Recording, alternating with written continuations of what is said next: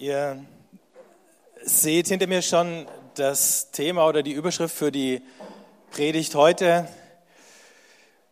Die Claudia hat ja vorhin ein Stück aus dem achten Kapitel des Römerbriefs vorgelesen. Ich werde euch noch ein paar Teile aus demselben Kapitel vorlesen.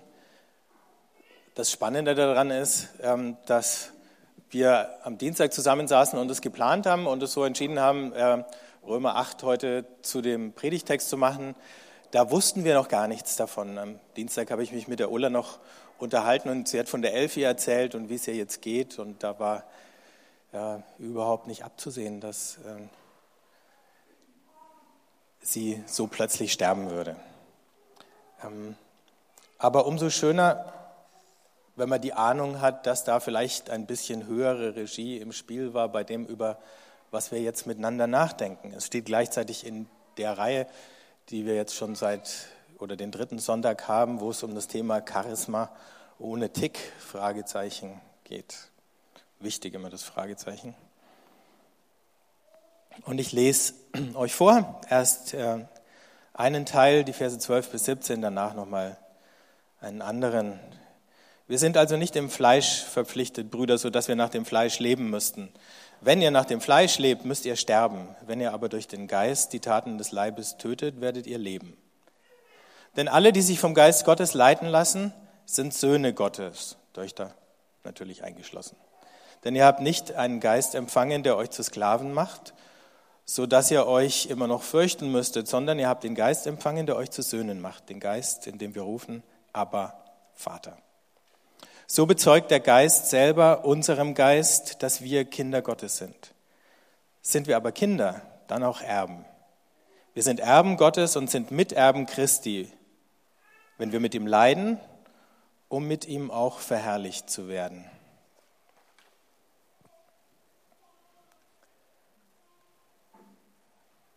Um das in den Zusammenhang von dem zu stellen, was wir sprechen, äh, besprechen in dieser Reihe, ähm, ist es wichtig zu sehen, von wo kommt dieser Brief, der da in Rom ähm, eintrifft. Also er kommt von Paulus. Und wo hat er ihn geschrieben? Er hat ihn geschrieben in Korinth. Mit dieser Gemeinde in Korinth hat Paulus eine lange Geschichte, er hat sie gegründet und er hat dann danach heftige Auseinandersetzungen, so heftig wie mit kaum einer anderen Gemeinde mit den Korinthern gehabt und dann ging es eben um den Heiligen Geist und was es bedeutet, aus dem Geist zu leben und wer geistlich ist und wer ungeistlich oder fleischlich ist. Das sind die Begriffe, die für uns auch manchmal schwer zu, zu interpretieren sind. In Korinth gab es mehr geistliche Gaben als irgendwo anders. Es gab gleichzeitig mehr Chaos und Unordnung als irgendwo anders. In Korinth gab es Leute, die sich als Superapostel bezeichnet haben oder bezeichnet wurden und verächtlich auf den Paulus herabgeschaut haben und haben gesagt, schau mal, äh, wie armselig dieser Knabe daherkommt, der ist ja krank und äh, gebrechlich und äh, ein toller Redner ist er auch nicht, der kann zwar Briefe schreiben, aber wenn er dann da ist, schaut ihn doch an. Für diese Leute, mit denen Paulus sich da auseinandersetzen musste, war und das mag durchaus der religiöse oder philosophische Hintergrund, den sie mitgebracht haben, gewesen sein in ihr Christsein. Für die war das Geistliche das Übernatürliche. Das war die höhere Erkenntnis oder die überlegene Macht oder der, der Vorsprung an Vollkommenheit. Eigentlich schon irgendwie dieses Entrücktsein. Und es gab ja durchaus Kulte, in denen man sowas äh, gefeiert hat. Und gleichzeitig verachtet man dann natürlich alles Schwache man verachtet das Natürliche und man verachtet das Gewöhnliche. Gott begegnet einem nicht in dem Natürlichen und Gewöhnlichen, sondern Gott begegnet uns, wenn, dann eben in dem Übernatürlichen. Diese Gegenüberstellung von natürlich und übernatürlich ist eine völlig unbiblische Gegenüberstellung und am besten ist, diesen Begriff übernatürlich sofort aus eurem Vokabular zu streichen. Ähm, denn genau das ist es nicht. Dazu kam dann in Korinth, dass die, die überlegen waren und die in diesen übernatürlichen Sphären zu Hause waren, während die anderen noch im Natürlichen herumgekrabbelt sind, ähm, sich auch alles Mögliche an Freiheiten ähm, herausnehmen zu können, meinten, so muss man sagen. Ähm, und dann bilden sich in Korinth Parteien und Lager und die Gemeinde spaltet sich und äh, die einen folgen diesem geistlichen Superhero und die anderen dem anderen. Paulus war dann plötzlich auch einer von denen und das wollte er überhaupt nicht. Und die, die äh, sozusagen alle toppen wollten, die haben dann weder Petrus noch Paulus Partei gespielt, sondern sie haben die Jesuskarte gespielt, weil die sticht natürlich immer. Mit der hat man dann natürlich aber umgekehrt gesagt, jeder, der was anderes sagt als ich, der hat sich von Jesus schon wieder entfernt. So. Mit denen hat sich Paulus lang beschäftigt und wenn er jetzt an die Römer schreibt, ausgerechnet in Korinth, nachdem der ganze Konflikt einigermaßen geregelt ist, sonst wäre Paulus gar nicht hingefahren, dann steht diese ganze unzählige Geschichte ein bisschen im Hintergrund. Gleichzeitig gab es noch andere Auseinandersetzungen, von denen haben wir letzte Woche gehört, nämlich mit den Galatern. Wir wissen gar nicht, wie die ausgegangen ist. In der Gemeinde in Galatien gab es Leute, die gesagt haben, wir müssen zurück zum jüdischen Gesetz. Ja, ein anständiger Christ ist ein anständiger Jude. Und es ist das Gesetz. Ja, das ist der Weg, auf dem wir zu Gott finden.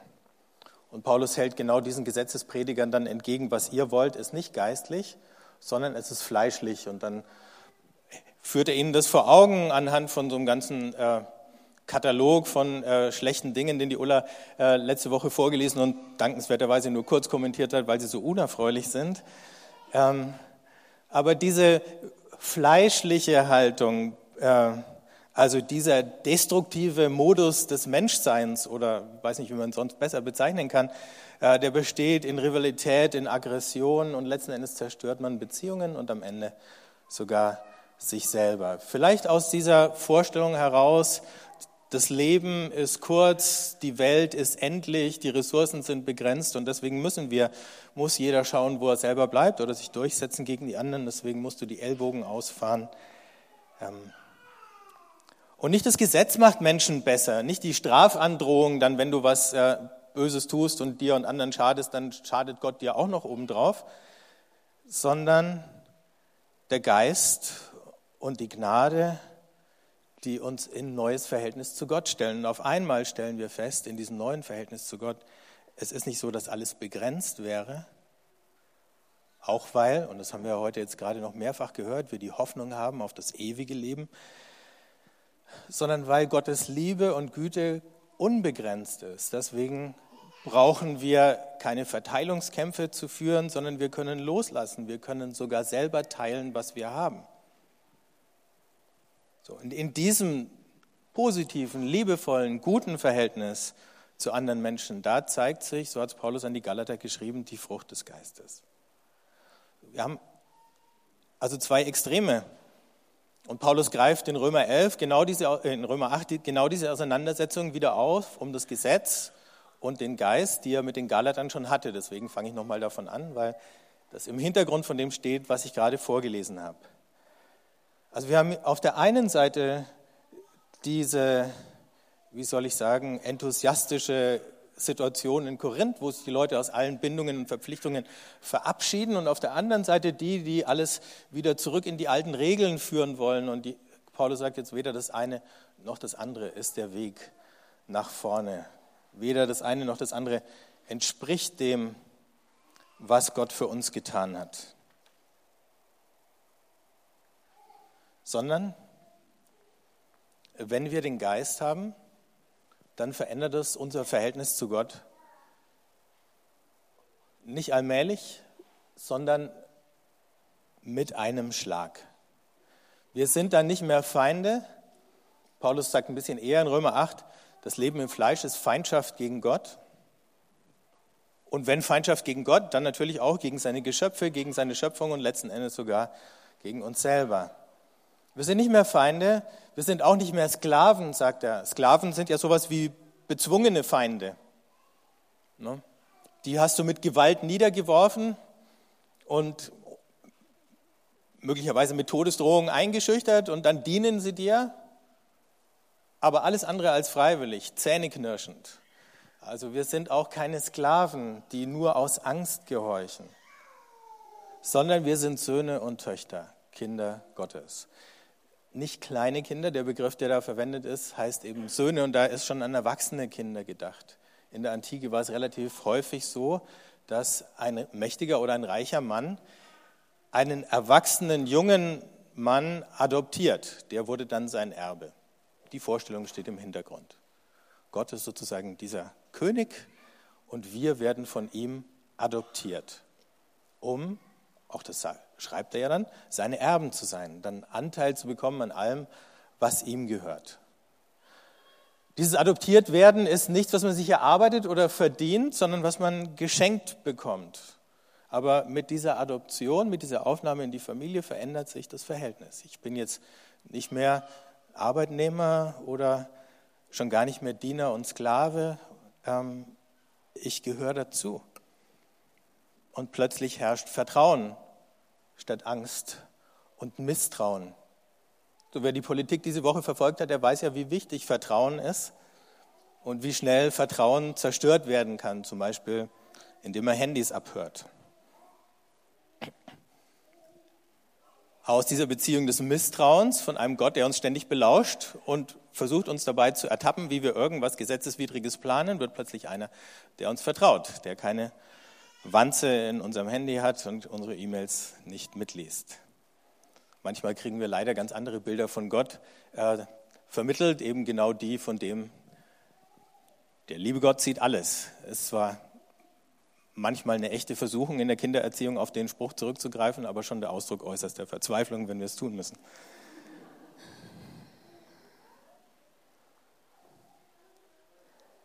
Dieses Kindsein ist eine neue Grundhaltung in allen Dingen, die unser Leben angehen. Und jetzt schauen wir, wie es von da aus weitergeht. Paulus schreibt, denn wir wissen, dass die gesamte Schöpfung bis zum heutigen Tag seufzt und in Geburtswehen liegt.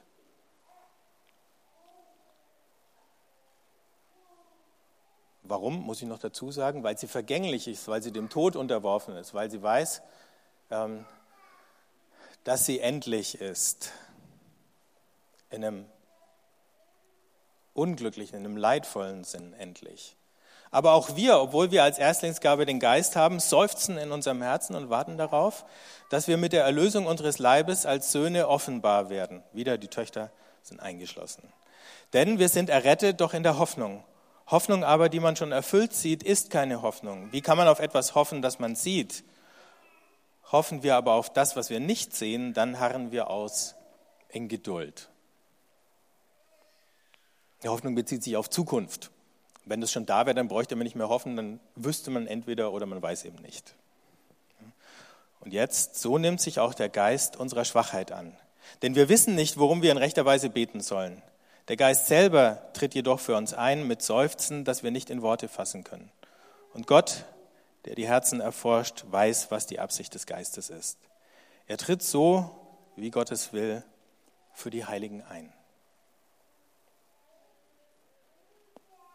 diese Tatsache, dass wir Gottes Kinder sind, dass wir zu im Vater, aber, und das ist ja so die vertraute äh, Anrede, sagen können, die entrückt uns jetzt nicht dieser Welt und all dem Elend, das uns da mal in größerer Entfernung mal sehr nah umgibt, sondern es stellt uns mitten rein. Aber gleichzeitig mit diesem Bewusstsein, Gott ist noch nicht fertig mit der Welt. Das, was wir im Moment sehen, ist noch nicht das Ende der Dinge, sondern wir leben in Geburtswehen. Das Neue deutet sich irgendwie an, aber es ist noch gar nicht sichtbar. Und wenn es dann irgendwann mal geboren wird, sprich, wenn Gott diese Welt neu erschafft und nicht uns aus ihr wegnimmt und sie dann ähm, den Bach runtergehen lässt, ähm, dann erst ist er fertig mit der Welt. Oder anders, dann geht es erst richtig los.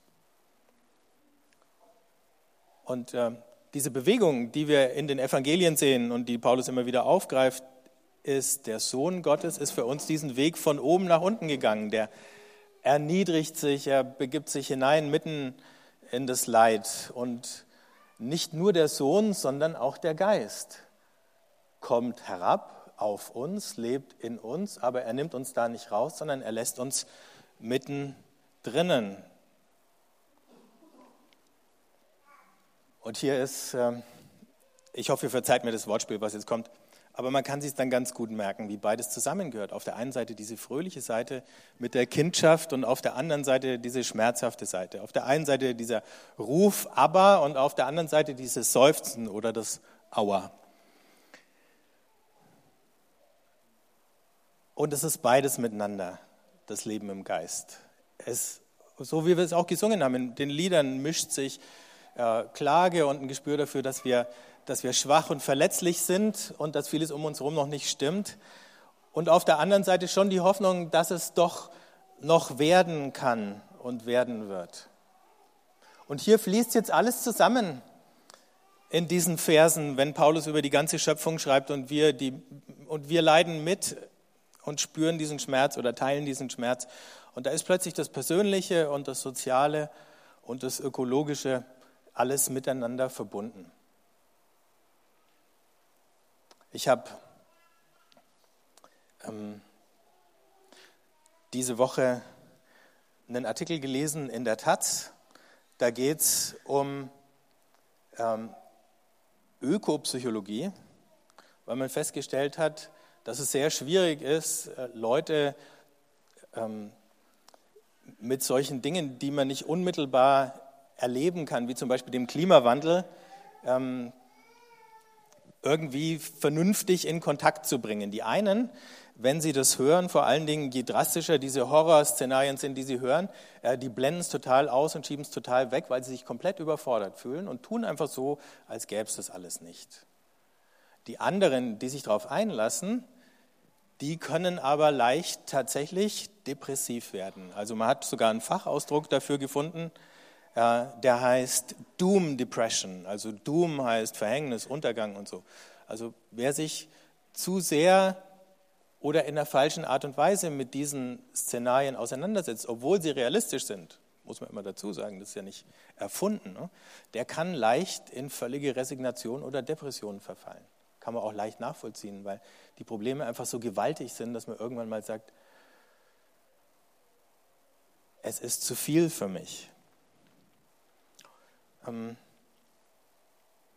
und dann hat man interessanterweise jetzt auch Beobachtungen gemacht, äh, zum Beispiel in Neuseeland und Australien. Und ich zitiere jetzt aus dem Taz-Artikel, da heißt, die häufigen Dürreperioden, Waldbrände und Überschwemmungen der letzten Jahre haben viele Menschen, vor allen Dingen Bauern, hart getroffen. Stress, Depression, Belastungsstörungen und Traumata sind die Folge.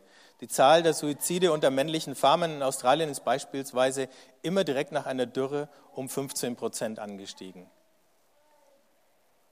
Also es gibt persönliches Leid, es gibt Leid in unserem Beziehungsumfeld und es gibt dann solche Dinge, die uns als Menschheit manchmal global oder manchmal regional äh, betreffen und wir sind mal mehr oder weniger direkt betroffen, die Farmer natürlich ganz direkt. Und all das ähm, könnte uns auch den letzten Funken Hoffnung rauben.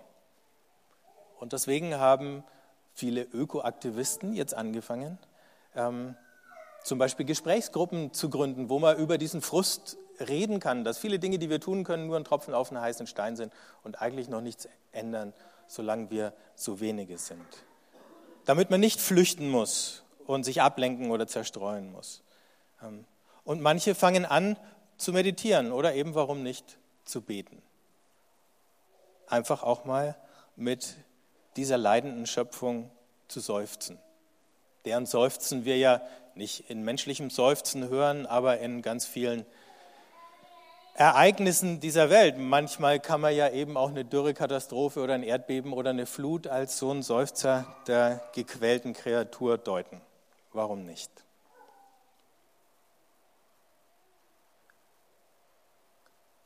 Für diese Superapostel in Korinth wäre das ein Zeichen der Schwäche gewesen. Die hätten gesagt, pass auf, ja, löst dich von diesen Dingen, lass dich davon nicht runterziehen, lass dich nach oben ziehen. Paulus sagt das Gegenteil. Leiden in so einer leidenden Welt ist nicht ungeistlich, sondern weil Christus mitgelitten hat, nehmen auch wir Anteil und laufen nicht davon und verschließen nicht die Augen davon weil wir wissen, dass es nicht das letzte Wort ist. Und das wäre die Frage, wie kriegt man eben in diese Doom Depression dann die Hoffnung wieder zurück? Und wie können wir die Bibel und das Evangelium so lesen und so drüber reden, dass es wieder Hoffnung bringt? Wie können wir so einen Text wie Römer 8 mit diesem triumphalen Schluss, den wir vorhin gehört haben, dann so lesen, äh, dass es nicht eine Flucht ist aus der Wirklichkeit, sondern dass es uns hilft, uns dieser Wirklichkeit erst richtig zu stellen. Also Gott ebenbildlich zu sein bedeutet, in dem Leid zu bleiben, es an uns heranzulassen und trotzdem in der Hoffnung zu leben.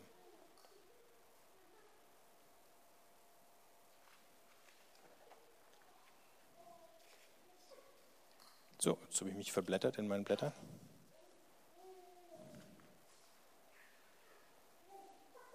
Ich möchte eine Geschichte vorlesen, die mich die letzten äh, Tage oder Wochen begleitet hat, wo es ganz am Ende auch um dieses Seufzen geht. Stammt von den Wüstenvätern, also Mönchen im dritten, vierten Jahrhundert, die in der ägyptischen Wüste in die Einsamkeit gegangen sind, weil sie ähm, Gott gesucht haben. Einige Brüder gingen, um aber Felix zu sehen und baten, er solle ihnen ein Wort sagen. Aber der alte Mann blieb still. Nachdem sie lange gebeten hatten, sagte er zu ihnen, ihr wünscht ein Wort zu hören? Sie sagten, ja, aber. Der alte Mann sagte zu ihnen, heutzutage gibt es keine Worte mehr. Als die Brüder noch die alten Männer zu Rate zogen und taten, was ihnen gesagt wurde, da zeigte Gott ihnen, wie sie reden sollten. Aber jetzt, wo sie fragen, ohne zu tun, was sie hören, hat Gott den alten Männern die Gnade des Wortes genommen und sie finden nichts mehr zu sagen, weil niemand mehr da ist, der ihre Worte ausführt. Als sie das hörten, seufzten die Brüder und sagten, bete für uns, aber. Vielleicht ist ja auch eine Frage, die dieser Text von Paulus an uns richtet, die, wie wir lernen können, geistlich zu trauern. Hier in dieser Geschichte mit Abba Felix und den jungen Männern war es einerseits die Rechthaberei der Alten und die Willkür oder Rebellion der Jungen, die dafür gesorgt hat, dass deine Beziehung zerbrochen ist von der beide einen Gewinn hätten haben können. Und dann heißt es, Gott nimmt den Alten die Gnade des Wortes. Gott nimmt einfach dieses Wort weg. Nicht endgültig, aber für eine Zeit, weil das mit dem Hören und dem Reden nicht mehr funktioniert.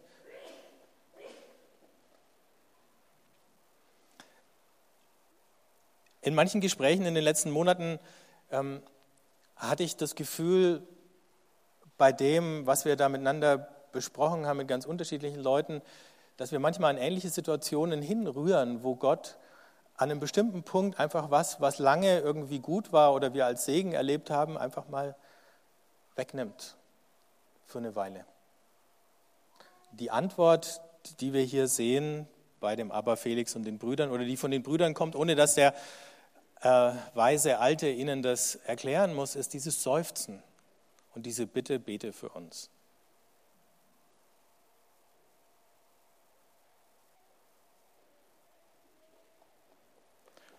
Und das Interessante ist, genau das, genau dieses Seufzen, genau dieses Stillsein, genau dieses die eigene Schwäche äh, oder Ratlosigkeit zu akzeptieren oder auszuhalten, anstatt dem anderen dafür die Schuld zu geben, dass es so ist. Das ist die einfache Lösung, das ist die ungeistliche Lösung. Ähm, die macht es möglich, dass wieder ein neues Verhältnis entstehen kann. Diese Geschichte, wie es weitergeht zwischen den jungen Mönchen und dem Alten, ist völlig offen. Wir können uns ausmalen, wie es weitergegangen sein könnte. Mitten in diesem Schweigen, mitten in dieser Trauer über das, was verloren gegangen ist, kann dann wieder was Neues wachsen. Ich denke, das ist die Einladung an uns. Möglicherweise trifft es euch an ganz verschiedenen Punkten. Möglicherweise ist es die akute Trauer über den Verlust eines Menschen, der für uns wichtig war und mit dem viele freundschaftlich verbunden waren und wo wir viele gute Erinnerungen haben. Für andere ist es ein Leiden unter den vielen bedrohlichen Nachrichten, die jeden Tag auf uns einstürzen und gegen die wir uns ganz schlecht immunisieren oder isolieren könnten. Vielleicht ist es auch beides. Und dann dieses Fragen, wo sind manche Dinge hingekommen, die für uns zu einer bestimmten Zeit unseres geistlichen Wegs gut und wertvoll und wichtig waren. Und der eine hat sie vielleicht noch und für den anderen ist das plötzlich leer oder hohl oder es tut sich und regt sich nichts mehr. Die Gnade scheint weg zu sein. Das eine, was wir alle tun können, ist einfach mit dieser Trauer zu Gott zu kommen, die Freiheit zu nehmen, zu seufzen und dann, und das ist das Entscheidende, dass wir das verstehen, in dem Moment, wo wir das tun, ist es nicht mehr nur unser eigenes Seufzen, sondern der Geist seufzt in uns. Wir seufzen nicht alleine. Wir trauern nicht alleine. Gott trauert mit uns. Aber wenn es eine Trauer ist, die uns nicht von Gott entfernt, sondern mit ihm verbindet, dann kann aus dieser Trauer, und ich denke, das haben die meisten in anderen Situationen auch schon erlebt, aus dieser Trauer wieder was Neues wachsen, was möglicherweise größer, schöner und tiefer ist als das, was wir bis dahin hatten.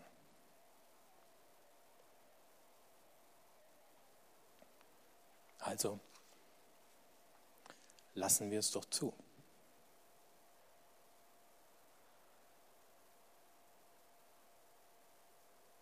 Jetzt nochmal ein Gebet mit vielen Worten draufzusetzen, wäre einfach nicht die richtige Sache. Ich denke, ähm, lasst uns einen Augenblick still sein. Ihr dürft gerne leise oder laut seufzen, dürft auch laut seufzen.